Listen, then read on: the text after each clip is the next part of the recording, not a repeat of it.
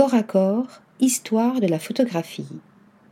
Mêlant à ses collections de photographies celles célèbres du collectionneur Marine Karmitz, le Centre Pompidou nous offre avec son exposition Corps à corps un regard inédit sur les représentations photographiques de la figure humaine au XXe et XXIe siècle.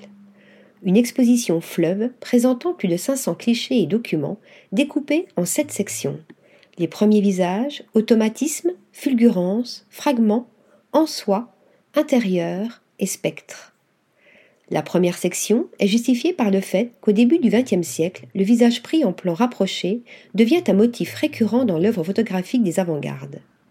Tandis que se développe l'exploration psychanalytique du moi, le visage, ce qui nous interdit de tuer, dira le philosophe Emmanuel Levinas, devient, à grand renfort de jeux d'ombre et de lumière, l'objet d'une recherche intime et esthétique. Dans la section Automatisme, il est question du détournement des photomatons apparus dans les années 1920 par les artistes surréalistes d'abord, puis par de nombreux artistes activistes et protestataires dénonçant dans les années 1960 les stéréotypes identitaires. Un référent toujours d'actualité puisque nombre d'artistes contemporains jouent encore, non sans humour, avec ces codes esthétiques. La frontalité, la sérialité et l'anonymat issus de la décontextualisation de l'image prise sur un fond neutre la réinvention des visages. On voit ensuite dans Fulgurance ces moments de magie attrapés au vol, des gestes, des regards, des postures drôles, graves ou tendres, volés au temps, en disant long sur l'intériorité comme sur les rapports humains. La photo, c'est l'instinct de chasse sans l'envie de tuer, c'est la chasse des anges. On traque, on vise, on tire, et claque, au lieu d'un mort, on fait un éternel affirmait ainsi l'un de ses photographes visionnaires, Chris Marker, en 1966.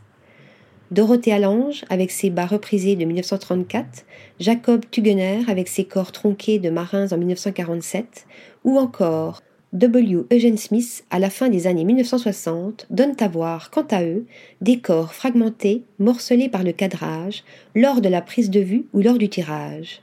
Si la sensualité des corps se trouve souvent décuplée dans ces images fétiches, ces dernières recèlent aussi une force dramaturgique certaine propre à raconter, par-delà le corps érotisé, le désir, le labeur ou la douleur.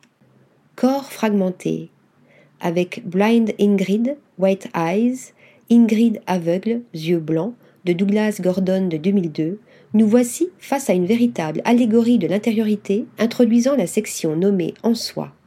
Ainsi, le visage statufié dans un puissant clair-obscur d'Ingrid Bergman apparaît inatteignable comme bien d'autres visages absorbés dans leurs pensées face auxquels le photographe et le regardeur demeurent étrangers.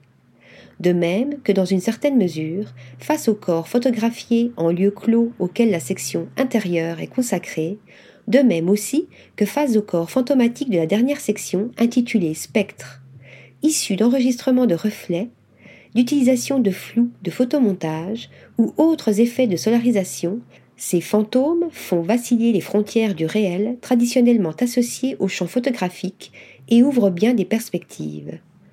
Article rédigé par Stéphanie Duloup.